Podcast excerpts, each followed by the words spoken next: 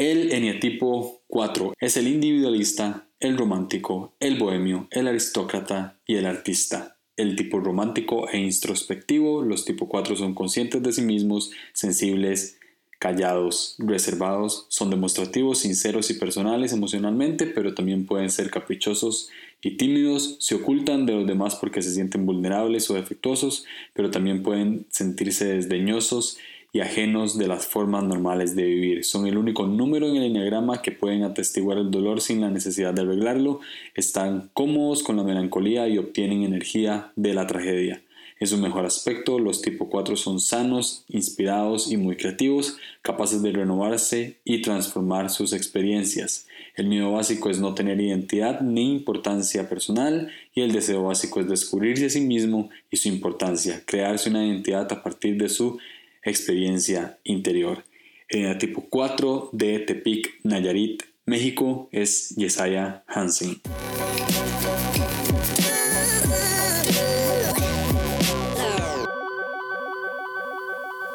Y si, si quieres te, te presentas. Ok, uh, pues mi nombre es Jesaya, uh, todos mis amigos me dicen Jesse y soy uno de los pastores asociados aquí en La Fuente. Um, ese título se ha cambiado porque no sabemos exactamente qué hago, pero uh, se vuelve de creativo a ejecutivo y diferentes cosas.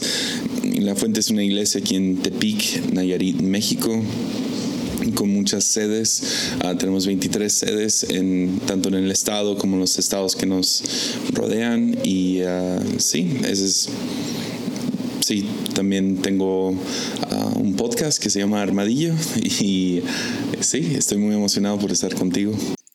gracias, bro. Eh, eh, ¿cómo, ¿cómo, descubriste el, el enneagrama? Ah, fue fue un, uno de los pastores aquí en la iglesia que lee bastante y él empezó a ver en Twitter que mucha gente estaba mencionando el Enneagrama y este libro, ah, El Camino de Regreso a ti, hace, no sé, creo que dos o tres años, creo, y y me empezó a decir que estaba fascinado. Ahora ya, ya teníamos una fascinación con el DISC, que es uh, uno de los tipos de personalidad, pero de acuerdo al liderazgo y trabajo, y también con el Myers-Briggs, que es el de 16 personalidades y diferentes así. Y uh, entonces cuando él empezó a hablar del enneagrama, yo estaba un poco ya ya escéptico, un poco ya como que, ah, pues ya, ya, ya hemos pasado todo esto pero cuando me lo empezó a explicar y la profundidad del enneagrama, entonces me empezó a, a, emocionar mucho. Entonces compré el libro, lo leí, me emocionó mucho ah, y luego vi que había otros libros que le daban diferentes aspectos. Entonces, cuando realmente dije, ok, esto es, esto es en serio, esto es algo real, no fue con The Road Back to You, que es el, el famoso ya está en español, sino fue otro que se llama The Sacred Enneagram, el, el enneagrama sagrado. Y en ese libro hablaban acerca de cómo mejorar como cada personalidad, cómo puede mejorar y, y, diferentes prácticas y las diferentes prácticas para diferentes números y, y me empezó a emocionar mucho, entonces uh, uh, sí, decidí después hablar acerca de eso y, y sí, el resto es historia. ¿Y, cómo, te ha, cómo te ha ayudado el, el enegrama como en tu vida o en, o en tu ministerio? Pues, uh, número uno, me ha ayudado a, no sé si esa es la palabra correcta, pero a centrarme. Uh, puedo, puedo, distinguir cuando estoy uh, desintegrado, sería el lenguaje del enneagrama. Y entonces me, me, ayuda a, a, ver eso y luego también me ayuda a tener un poco más de empatía por las diferentes personalidades que existen.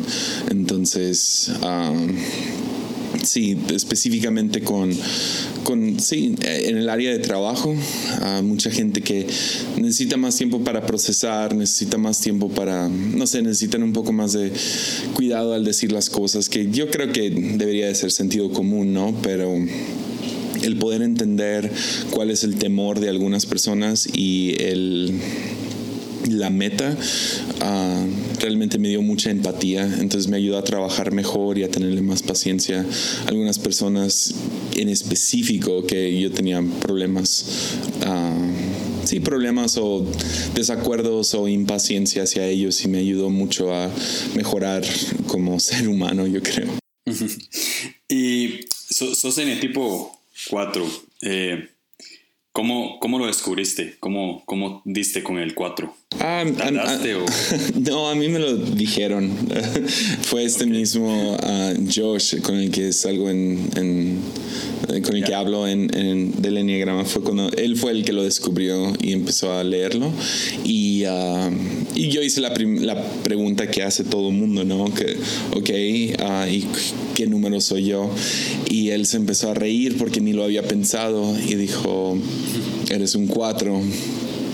Y, y luego yo me confundí porque también soy un poco, pues soy, soy un poco fuerte con mis opiniones y un poco antagonista. Entonces cuando empecé a leer el libro me, me empecé a identificar con el 8 y ah, empecé a pensar, ah, creo que soy un 8 porque soy fuerte y ah, soy un poco demandante de, de algunas personas y al mismo tiempo ah, sí, o sea, como ese comandante no entra al cuarto y toma control de la junta. Pero ya leyendo ah, un poco más y realmente teniendo un momento de introspec- introspección, ah, sí, sí, definitivamente soy un 4. Y te- tengo una pregunta que no, que no tenía, pero eh, se me vino ahorita a la mente. Eh, ¿Cómo te ayudó en tu matrimonio? ¿O te ha ayudado en tu matrimonio? Ah, pues específicamente ah, me ayudó mucho a entender a mi esposa. Ah, mi esposa es un uno que son los perfeccionistas y yo soy rebelde de corazón. Entonces a mí dime que no puedo hacer algo, no debo de hacer algo y yo voy a encontrar la manera de hacerlo sin que me regañen. Entonces, que no se debe decir tal palabra o no se debe de hacer tal cosa o yo voy a encontrar cómo hacerlo. Mi, mi, mi esposa es, muy, es lo opuesto. Ah, su, su ansiedad más grande viene de ambigüedad moral. Ah, entonces, si a, si a mi esposa le dices esto no se hace, ella no lo va a hacer. Y es increíble su autodisciplina, su sí, su, su, sumisión a diferentes cosas. Uh, entonces, uh, me, dejó, uh, en lo personal me ayudó a entender eso de ella, porque yo siempre estaba de que, que ¿cuál es el problema? Y ahí es el, es, el, lugar que somos más opuestos. Que si se dice no se debe, yo soy el primero en decir como que no, y ella se, se somete y no lo hace. Entonces, y, pero uh, me ayuda a entender también que ella eleva eleva el estándar de nuestro matrimonio, eleva el, la exigencia sobre nosotros, cuando yo puedo ser mucho más emocional y guiado por si estoy inspirado o no, ella mantiene esa constancia. Entonces, um, a lo mejor yo puedo pensar fuera de la caja, pero ella trae una constancia a nuestro matrimonio y a, mi vida personalmente me ministra mucho en eso. Entonces, y también entenderme a mí de que uh, no es el peor día de mi vida, no es el peor día de mi vida uh, y que soy un poco exagerado cuando hablo de esa manera. Entonces, sí, ya. Hay, hay, diferentes maneras que ha ayudado mucho. Eh, sí. ¿Y te, te, molestó, te molestó ya cuando leíste y averiguaste el 4? ¿Te molestó o te molesta ahorita ser 4? Ah, un poco porque lo, empecé a hacer público acerca de mi número. Entonces, um, definitivamente hubo cosas como uh, se, se encajonó me encajoné qué es lo que cuatros no quieren. Uh, específicamente no quieren que los pongas una etiqueta. Entonces yo creo que me molestó más la etiqueta más que nada. Que, ah, Jesse es un cuatro y por eso, por eso llora en sus predicaciones, ¿no? O uh, por eso... Por eso le gusta tal música o por eso es tan dramático. Es, es simplemente su número y um, puede perderse un poco de mi pasión o esencia. Um, como digo, pensé que era un 8 porque era tan fuerte de, de carácter, pero uh, soy, un, soy un cuatro, entonces esa fuerza de carácter o esa, el, el anhelar algo, querer algo, viene de, de pues sí, soy, soy emotivo. Me, me identifico mucho con Jeremías. Uh, cuando, cuando Jeremías quiere renunciar, pero luego dice, pero, pero tu palabra arde en mis huesos. Uh, literal puedo sentir eso, lo entiendo. No que me, me duelen los huesos literalmente, pero hay veces que nomás quiero quedarme callado y no decir nada al respecto, pero y luego nomás no me aguanto y sale vomitado, ¿no? Y um, entonces me molesta que gente tome mi pasión y lo llame lo, sí, que lo llamen el número, ¿no? la etiqueta. Um, pero así de que me molestó cosas del 4, más que nada me molestan otros 4. uh, no sé si es porque me veo en el espejo y me, me, me irrita, pero más que molestarme a mí que soy un 4, me molesta cuando conozco a otros 4. No sé si me doy a entender. Porque, porque veo otras, veo cosas emotivas y yo estoy de que, ya, cálmate y ya, aguántate. Y, ah, pero yo lucho con exactamente lo mismo. Wow. Eh, bro, te, voy a hacer una serie como de preguntas random de cosas típicas de, de los cuatro que, que vi, sé que no te gusta, pero creo que puede ser un poco gracioso. E, esta la vi y, dije, bueno, es muy obvio. Eh, vi una imagen que dice que los cuatro se casan o se apegan a una marca o a un tipo de ropa. Eh, creo que tiene mucho sentido. Yeah. Um, entonces. ¿Siempre has vestido de negro? Uh, no, no, no necesariamente. Cuando, tenía 15 años formaba parte de una banda y uh, era, era en el tiempo que había muchas bandas que se vestían todos iguales. Entonces... Um, ah, se me olvidó el nombre de la banda en específico que estoy pensando, pero era como que moda que, que se subían uniformados. Y ah, una de las bandas que no lo hacía como uniforme como tal, como tan MTV, pero, pero sí lo hacían era Arcade Fire y nos gustaba mucho Arcade Fire. Y decidimos como banda que nos íbamos a vestir similares. Y la ropa básica era una playera blanca y un pantalón de mezclilla. Y usualmente era Vans o Converse, algo muy sencillo. Y, um, y la razón era porque éramos, era una banda de metal y el chiste era sangrar. Entonces hacíamos todo lo posible por, por no sé, cortarnos el dedo tocando o algo y luego limpiar la sangre en nuestra playera. Entonces al final era el chiste era quedar empapados de sangre. Y, y, que se notara. Entonces, como en negro no se notaba. Y yo creo que ahí empezó el, el siempre vestirme básicamente igual.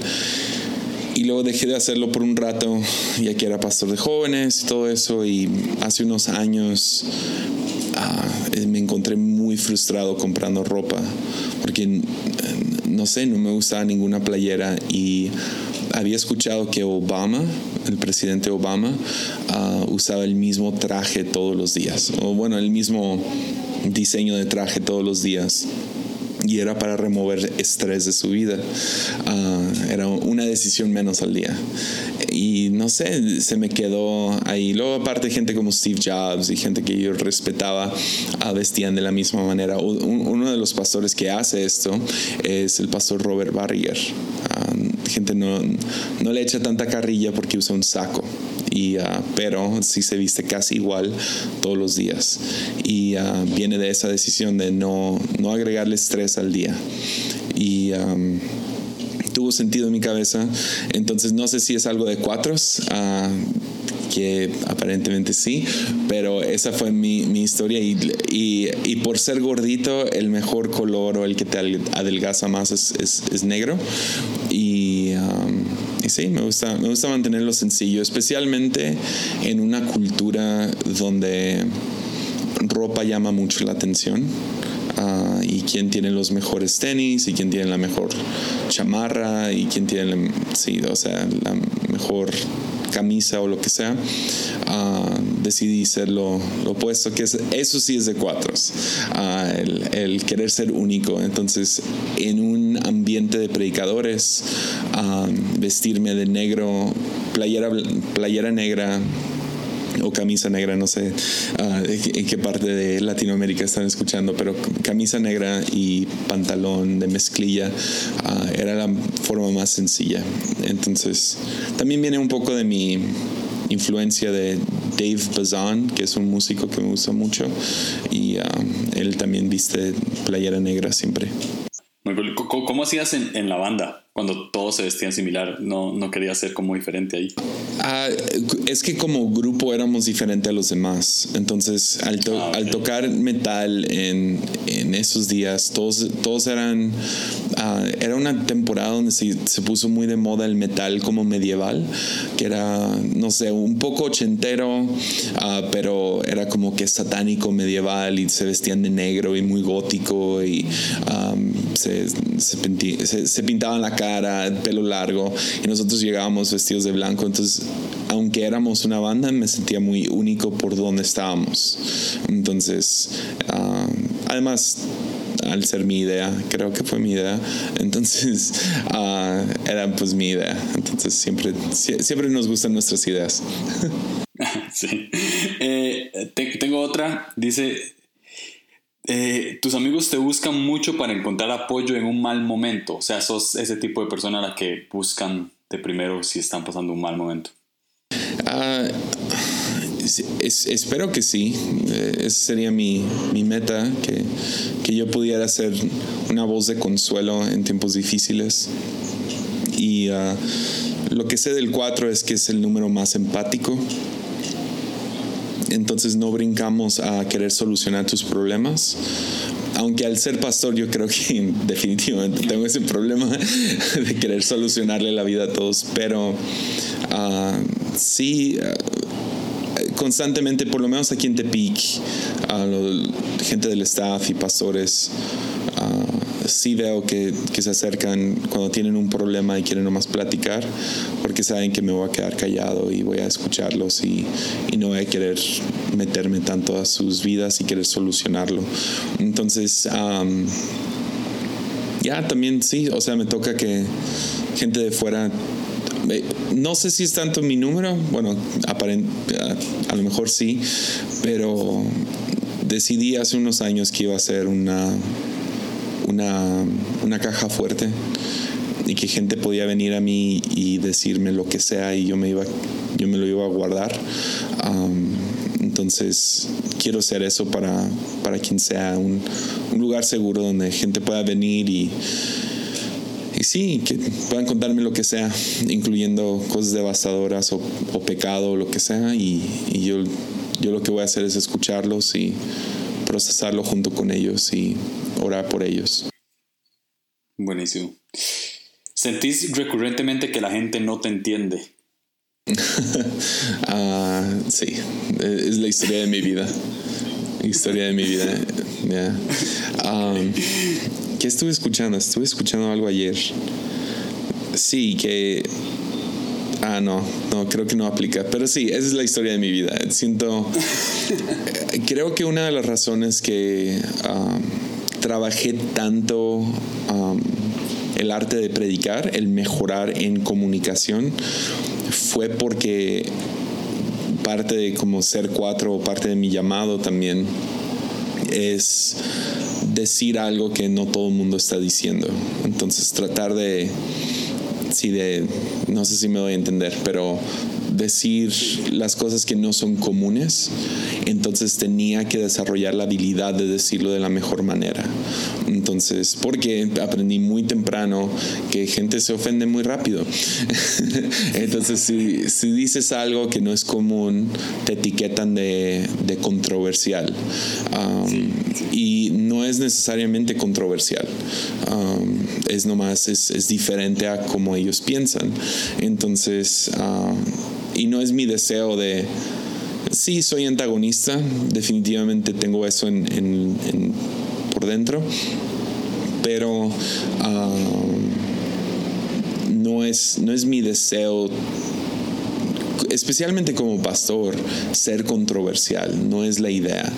Entonces, no es la meta. Ah, la meta es traer libertad, sacar gente de cajas, sacar gente de formas de pensar y entonces a veces eso se interpreta como controversial si uno no tiene cuidado al comunicar. Pero sí, definitivamente me siento que no soy igual, que soy diferente, que, pienso diferente y hace nombre el grupo de jóvenes anormal. Entonces, definitivamente eso está ahí. A menudo, a menudo pensás que sos el único que es realmente profundo. uh, No sé si eso es necesariamente cierto, que soy profundo, pero ah, definitivamente me siento de que ah, soy el único que le está metiendo el, tiempo de pensarlo y lo que sea. Pero creo que eso es más arrogancia que nada. No sé si eso es necesariamente cierto. No. No, no creo que si sos más profundo. Yo sí lo creo. De los, de los podcasts que escucho, creo que el, tuyo sí es el más profundo. Ah, creo, que es, es, es, la arrogancia del 4 y la. ¿Cómo se diría? Um, ah, sí, no sé, es mi, es mi arrogancia, creo. Ah, ahora, esta, esta me gusta. Eh, ¿Te da miedo o te da como inseguridad no profundizar tanto? Ya, ya, no lo había pensado así, pero sí, sí, yo creo que me pone ansioso. Ah, si una decisión, ah, o sea, pienso aquí en la, en la iglesia, si, si una decisión no ha sido contemplada y desmenuzada y, pensada. Nomás, digamos que el viernes decidimos que el sábado vamos a hacer algo y fue en una junta de 10 minutos. Definitivamente me pone, me pone ansioso, uh, nervioso o si alguien ah. llega a una conclusión teológica, digamos, muy rápido, ah, sin pensarlo, sin tener algún tipo de estudio atrás, sí me pone ansioso también, o por lo menos me pone a pensar de, ok, ah, ¿de dónde sacó esto? Pero sí. Eh, eh, es bueno, creo, creo que es bueno eh, que que seas tan profundo. O sea, me gustaría ser un poquito más profundo a veces. Creo que plantearía mejor las cosas. Eh, bro, hablemos de integración y desintegración. Tengo, tengo una página de Instagram acá que eh, no está patrocinando este podcast, pero le pedí permiso para usar toda la información que tiene. Y es la de Soy mi tipo. No sé si, Sí, sí, sí. los conozco, sé quiénes son. No sé si ellos quieren que sepamos. Digo que, eh, dijera, pero. No sé si quiere. Yo, bueno, yo entrevisté a Sí, a Eric, sí. Ah, ok. Ah, okay. él, es, él, es, va a salir acá en, en, el, en el episodio ah, qué bien. 2. Qué chido, qué chido. Sí, sí. Sí, Eric ha sido amigo por muchos años ya. Ah, ya fuimos a Cuba juntos y, y, todo, muy buen amigo. Estoy muy emocionado por, por, por esa página de Instagram, está muy bueno. Sí, está muy, muy buena. Eh, sí, y entonces sí, le pedí permiso a Eric para ver si este eh, podía usar la información que tiene acá y, me dijo que sí. Entonces aquí tengo la integración al uno que es la obra maestra, así le puso Soy mi tipo. Dice, al igual que el uno, son meticulosos y con altos valores estéticos, el orden, la, disciplina y la estructura se vuelven una forma de autodescubrimiento y creación fructífera. Eh, te integras al número de tu esposa, eso me parece cuando, cuando, cuando estás en tu integración y tu esposa está ahí, todo funciona de una manera perfecta, me imagino. Este, eh, ¿cómo, ¿cómo, reconoces tu integración al uno? Ah, pues yo creo que se, se, se ve ah, primordialmente en el trabajo que hago, no tanto en mi carácter. Ah, se ve o sea, le meto tanto trabajo a una predicación y especialmente cuando estoy bien y a la hora de entregarlo y todo eso se ve lo puedo notar más. Es, es, como que no puedo descansar. Estoy pensando en esta predicación por días y revaluando, leyendo libros, haciendo todo lo posible. Y uh, tengo pues otra vez Josh para sacarlo uh, otra vez a la luz. Um, él constantemente me está diciendo, no le tienes que meter tanto, tú nomás súbete y ya está bien como está, pero no, yo quiero encontrar esa frase o esa manera de resumir toda la predicación o, o ese ejemplo que podría dar para, para no sé, abrir, abrir conciencia acerca de algo. También se, ve, he trabajado antes en, áreas creativas como video, fotografía, la manera que demando sobre nuestro equipo creativo, lo puedo ver también sí, nomás nombrar cosas y escribir o hacer podcast, todo eso, ahí se ve. Más que en mi en mi personalidad y la razón que lo digo es porque mi esposa se ve en su personalidad. Ella se pone, o sea, ella todo el tiempo está, desde el momento en que despierta hasta que se va a dormir, todo es, uh, todo tiene razón, tiene, tiene una no sé, tiene algo hacia lo que está construyendo o haciendo, entonces todo es muy productivo, todo es muy, um, está afinando todo el tiempo, tanto su vida como lo que la rodea. Entonces yo lo veo, yo, yo no hago la manera que ella vive, ella, si yo estoy integrado, no despierto a tiempo. todavía ah, soy muy bueno para procrastinar. Ella todo el tiempo despierta a tiempo, se duerme a tiempo, uh, ella lee exactamente lo que debe de leer al día y um, cocina de la manera correcta, hace ejercicio de la manera correcta. Yo no, soy mucho más emocional aún cuando estoy integrado. Puedo ser um, muy extremo, entonces puedo puedo no leer por dos días y lo de la nada leo un libro entero en, en dos. O sea, eh, soy, soy extremista de esa manera. Entonces, no es tanto en mi personalidad, sino en, en como lo diría Eric, en, soy mi tipo. Um, pongo mucha atención a los detalles de lo que estoy haciendo um, para perfeccionarlos. Entonces, por lo menos eso lo veo en mí. No sé si otros cuatro estarían de acuerdo. sí, sos como más meticuloso. Yeah, yeah, yeah.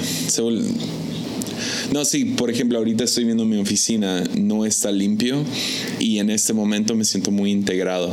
Entonces no, no se refleja en, en, la limpieza del lugar y todo eso, por lo menos para mí.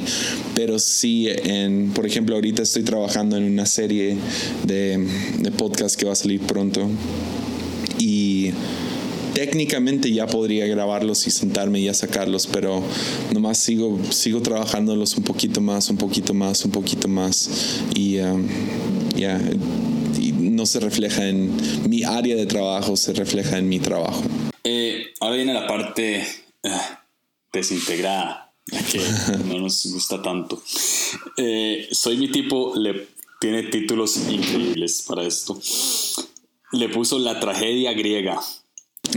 Dice que apelan a la manipulación emocional del dos, victimizándose o creando conflictos solo para atraer la atención hacia sí mismos y quizás reencontrar su inspiración.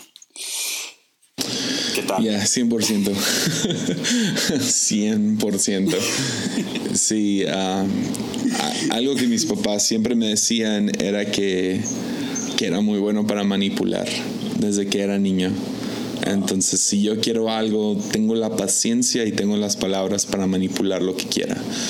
Y uh, sí es algo que, que, me encuentro haciendo uh, de manera regular y tengo que cuidarlo. O sea, trato de cuidarlo específicamente cuando, cuando es administración. Entonces, trato de si se recoge la ofrenda en la iglesia, ah, si yo empiezo a manipular sería sería trágico, ¿me entiendes? Entonces tengo que cuidarme eh, en el púlpito o en, en algún lugar donde estoy ministrando. Ah, pero sí, usualmente la manera que, que uno manipula es... Ah, he estado haciendo, lo voy a hacer nomás para que lo vean, pero no quiero que nadie caiga en esta manipulación. ¿Está bien? ¿Sí? ¿Le puedo dar un ejemplo? Entonces, esta es una tentación todo el tiempo. Tengo un podcast. Es muchísimo trabajo. Es gratis. Ya sabes a dónde voy, ¿ah? Ah, como quisiera comprar un micrófono mejor para este proyecto que estoy haciendo y dejar eso caer sobre, ¿se entiendes? Sobre sobre gente, o sea, podría decirlo en línea y estoy seguro que dos, tres me apoyarían para sacarlo. Y, pero es manipulación, en vez de buscar cómo, cómo mejorar eso de la manera correcta sin usar a gente, pero a veces si uno cae cae en la tentación de usar a gente para cumplir con lo que uno piensa que es el propósito mayor y se nos olvida que el propósito mayor son esas relaciones y esa gente que tienes en tu trabajo. Entonces, um, sí, definitivamente caigo en el juego de manipulación y, y sí, no, no, no me enorgullece y, y es regular, o sea, no es no es constante, pero digo, no, no, es, no es raro el caso, porque todo el tiempo uno está tratando de construir algo, estás tratando de, sí, ir hacia adelante y cuando estás construyendo algo llega ese momento de frustración y sí, y sí, uno piensa como, ¿cómo puedo, por ejemplo, con el staff, cómo puedo empujarlos más a que sirvan mejor o que trabajen mejor y la tentación siempre es manipular. Debe ser muy difícil siendo una persona que, que tenga tanta influencia, en cierto sentido. O sea, si hablamos de una manera transparente, una persona que, que tiene varios seguidores en redes sociales o que inclusive tiene, eh, pues sí, una plataforma todas las semanas y, y, y demás, creo que una persona... Eh, eh, no, no sé si, si, tal vez insana puede ser la palabra, creo que una persona eh, que no se centre puede utilizar eso pues para su favor. Sí, diciendo. sí pues uh, puedo decir que gloria a Dios vengo de una cultura donde esa imagen del hombre de Dios fue abusada. Vi, vi el, el ejemplo catastrófico de una persona diciendo, soy el hombre de Dios o soy la mujer de Dios y me respetas y me escuchas y yo tengo la solución para tu vida. Claro que nunca lo van a decir de esa manera, pero vi el lado abusivo de eso y como que me definitivamente creó como una cierta alarma dentro de mí de poder encontrarlo y de, verlo en, por lo menos en otros y luego identificarlo en mí. Cuando yo estoy tratando de jugar el, eh, yo soy el jefe, yo soy el, el, encargado. sí, o sea, soy el predicador, soy el que tiene seguidores, o tengo el podcast o lo que sea, que, que, gente encuentra para respetar en mí y usar eso para abusarlo, para que gente haga lo que yo quiera eso es, es, sí, es la tentación constante, pero por lo menos tengo ejemplos malos en mi vida donde puedo voltear a eso y decir, ya, cuidado, cuidado, cuidado. Sí, y, ¿cómo, te estiras en, eso? O sea, ¿cómo, eh, o sea, sí, sí decís como, eh, tengo cuidado y todo, pero como qué, es, qué, qué estrategia usas para no ceder a esa tentación? Ah, pues no lo veo como estrategia, lo veo como es, es autoconciencia, es, es verte en el espejo, es ser honesto contigo mismo. Entonces, no sé si viene del, del enneagrama o no, pero constantemente soy duro conmigo mismo. Y, sí, me veo en el espejo y digo, ok, ¿por qué estás haciendo esto? ¿Por qué estás diciendo esto? ¿Cómo podrías decir esto de la manera que no sea manipulativo? Entonces, uso otra vez el ejemplo de, de ofrenda pedimos ofrenda semanalmente, o sea, cada servicio en la iglesia. Y es un, es un momento donde o uno, yo no quiero hacerlo porque yo no quiero manipular a nadie y yo no quiero hacer que gente piense que, que si ellos dan dinero, entonces Dios los va a bendecir. por el otro lado, sí creo que Dios bendice al dador alegre y sí hay beneficios para cada persona al dar por otro lado, se necesita pagar las cuentas. Entonces, ¿cómo juegas con esas tres, esos tres lados? Ah, y es ser autoconsciente y cuidar tus palabras. Uno, no quiero manipular a esta gente y crear, poner a Dios como malo o poner a Dios como un mago o una fórmula, ah, porque eso no va a honrar al Espíritu Santo. Por otro lado, ah, yo, yo sí creo que generosidad es lo mejor para cualquier persona y que aprendan a ser generosos y dar específicamente a la iglesia, creo que realmente puede salir algo muy bueno cada vez. Y, uh, y sí, nomás poder ver cómo puedo manejar mis palabras para que no termine siendo como un tipo de evangelio de prosperidad donde si tú das un peso, Dios te va a dar diez y esa basura. Entonces, um, sino creer, estudiar bien mi Biblia y estudiar, cuidar bien mis palabras, pero no es estrategia, es autoconciencia, es sentarte y, y sí, ser honesto contigo mismo acerca de quién, sí, qué estás diciendo y por qué. Eh, vamos a las alas. Alas, eh, tenés dos alas, a la 3 a la 5. El, el ala 3 dice que es más extrovertido, competitivo, optimista, ambicioso, emocionalmente volátil, preocupado por la imagen y extravagante. Esta ala les permite implementar de formas prácticas sus fantasías creativas y expresarse de una mejor manera que involucre a los demás. El ala 3 puede traer forma sin sustancia, lo que lleva al 4 a un acto extravagante y dramático no genuino. ¿Cuándo, has identificado el área 4? El, área, el, ala 3, perdón. El, el ala 3 lo veo cuando estoy en conferencias, definitivamente. Uh, conferencias es donde sale, estoy más preocupado por cómo estoy vestido, estoy más preocupado por si estoy haciendo un buen trabajo como predicador, uh, si me encuentro compitiendo con otros predicadores o conferencistas. Uh, sí, hay, más ambición. Ah, se, ve, se, ve, cuando estoy en ese modo conferencias, ah, que voy y visito algún lugar y hay otras personas todo eso. soy, soy, estoy un poco más consciente acerca de cómo me veo, tanto cómo estoy vestido, pero más que nada cómo me veo, cómo estoy eh, cómo me ve la gente en este momento, si estoy siendo amable, si estoy siendo ya, si, si me veo moral, si me veo espiritual, uh, estoy un poco más consciente acerca de si se me ve, si se me ve la panza de fuera, digámoslo así. ok. ok.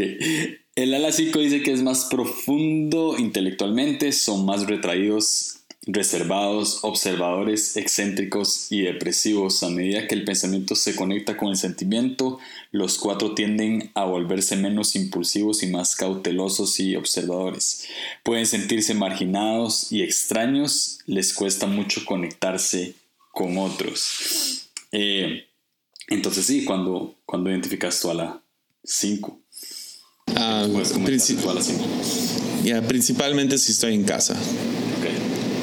O sea, en casa me refiero a Tepic, en, la iglesia, en, en la ciudad. Entonces ah, es donde estoy. Sí, mi, oficina ahorita tengo cerradas mis persianas que son, que bloquean toda luz, tengo la luz baja. he estado así un poco todo el día, medio recuperándome, se puede decir, pero un poco más, sí, leyendo, estudiando. Está muy fría mi oficina en este momento. Pero sí, un poco más. Sí, es como una cueva. Me meto en la cueva un rato. ¿Y cuando, grabas Armadillo, sos cinco entonces? Sí, 100%. sí. Sí, sí, sí. Bro, ¿conoces un personaje ficticio que sea cuatro? Ah es que todos son, son como lo que yo no quisiera hacer, todos son muy dark y uh, misteriosos, malos uh, usualmente y uh, estoy tratando de pensar en uno, en uno que yo diga, ese me gusta. no sé si, si has visto la película Royal Tenenbaums de Wes Anderson. Ahí, sale una chica que de, la de la que tiene un dedo, la que le falta un dedo, que tiene un dedo de, de madera. Ella um, en Harry Potter sería Snape, uh, el profesor Snape. Um, Pero ese todo el mundo ama a Snape. Sí, sí y no, o sea, sí. Conozco gente de vida real, o sea, actores y todo eso, pero... ¿Un actor, un actor que sea cuatro? Uh, creo que Joaquín Phoenix sería un cuatro todo lo que he escuchado de él y visto, uh, se puede ver eso. Um, también este Daniel Day-Lewis estaría casi seguro. Más, más que nada por su intención fuertísima de, de desarrollar el, la habilidad y luego también se gana el Oscar y luego se va a vender zapatos en Italia por cuatro años. Y, me puedo ver a mí haciendo eso, como que de la nada cancelando todo y ya me voy y haciendo algo más, um, tratando de reinventarse cada vez. Entonces, um, si ahí veo algunos actores, hay muchos músicos que son cuatros, definitivamente. Um, y uh, artistas. Yo creo que yo, yo, tengo una banda que creo que es cuatro. O sea, si tengo que ponerle un, un número, creo que a The Cure le pondría un cuatro. The Cure, sí, 100%. Sí. Sí. Uh, Totalmente. Sí, un cuatro muy famoso sería Kanye West. Sí, cuatro. Sí, claro. Uh, se ven los dos alas, de 3 y 5. Y si ves su entrevista con Letterman, su, su, fascinación con ser único, más que ser chido o cool, um, está muy, muy, muy aparente. Uno de mis héroes, héroes, héroes, héroes, héroes de toda la vida, Bob Dylan, es un 4 uh, también. Entonces, hay muchos cuatros en, en música, especialmente la música un poco más más seria. Entonces no los vas a encontrar en reggaetón. creo. no, sé qué tipo poner al reggaetón, creo que siete. Yo, yo diría tres. Escuchando. ¿Tres, sí? Yo, diría ah, tres. Especial, ahorita, ahorita ya se ha vuelto como que la música pop y todo el mundo está sacando reggaetón, especial, o sea, ahora en Estados Unidos y todo eso. Entonces yo le pondría tres, antes siete y ahora tres. ¿Sacarías reggaetón vos? No, no, nunca. Ni para pegar. Ah, no, tengo muy pocas canciones de reggaetón que, que estoy dispuesto a escuchar. Entonces. La fuente música en reggaetón no, tampoco. Sí, no. Bueno, sí, si ellos quieren está bien, pero yo no lo, yo no lo, yo no voy a entrar a su, a su cuarto donde escriben y les voy a decir, oigan, uh, reggaetón, ¿no? Eso no, no va a pasar. Ok, muy bien.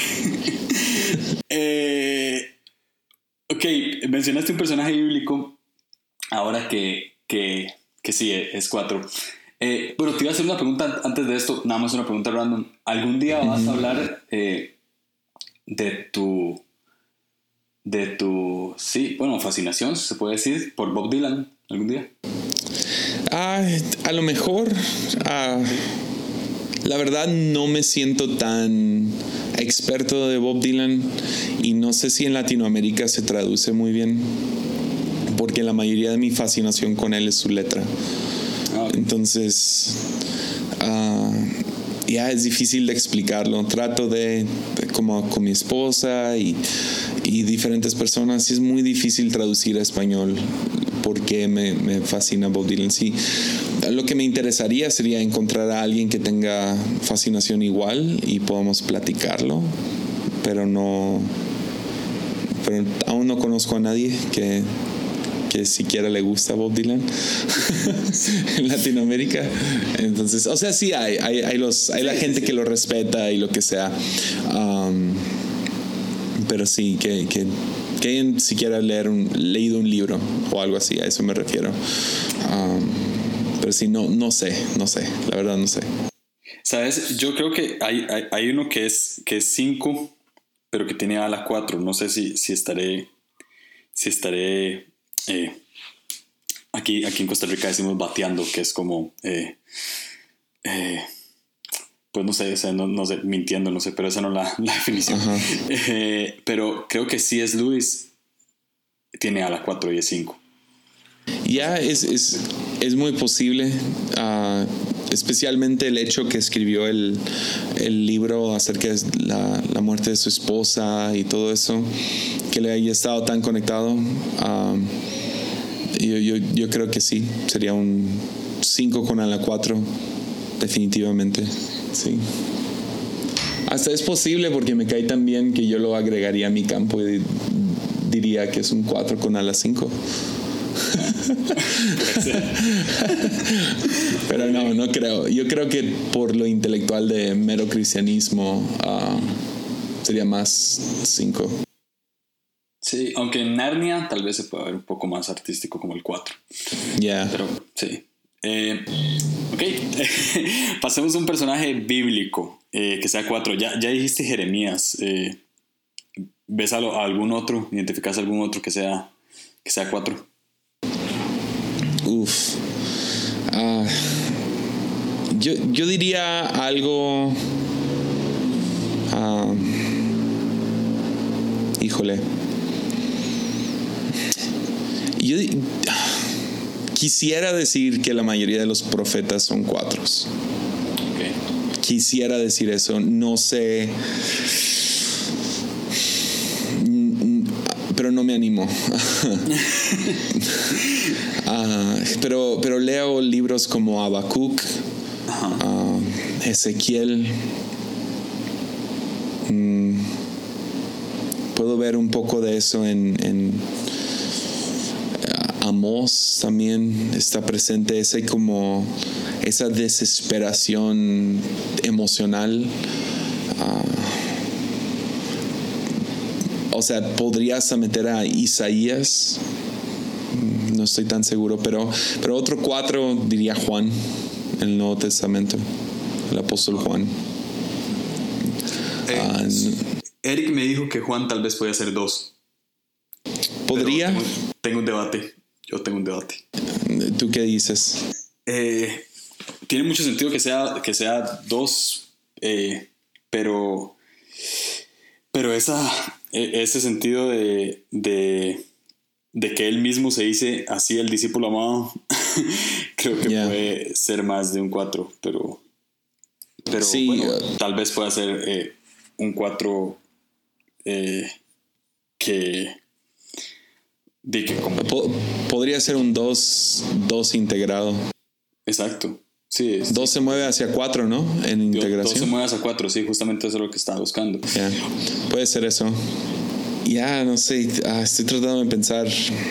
No sé, yo me iría con que la mayoría de los profetas son 4 pero esa es solo mi opinión y es, seguro hay alguien escuchando diciendo no, no, pero qué tal y, uh, pero, pero puedo ver todo, o sea, puedo, lo puedo ver en Jonás, su, su, sus berrinches, no sé si esa es una palabra en Costa Rica, pero sus, sí, sí, sí, sus como sus, su, su, enojo de que, de que Dios no hizo las cosas como él quisiera, yo me identifico con eso, me identifico mucho con profetas y no sé si eso tiene que ver con ser un cuatro o tiene que ver con llamado.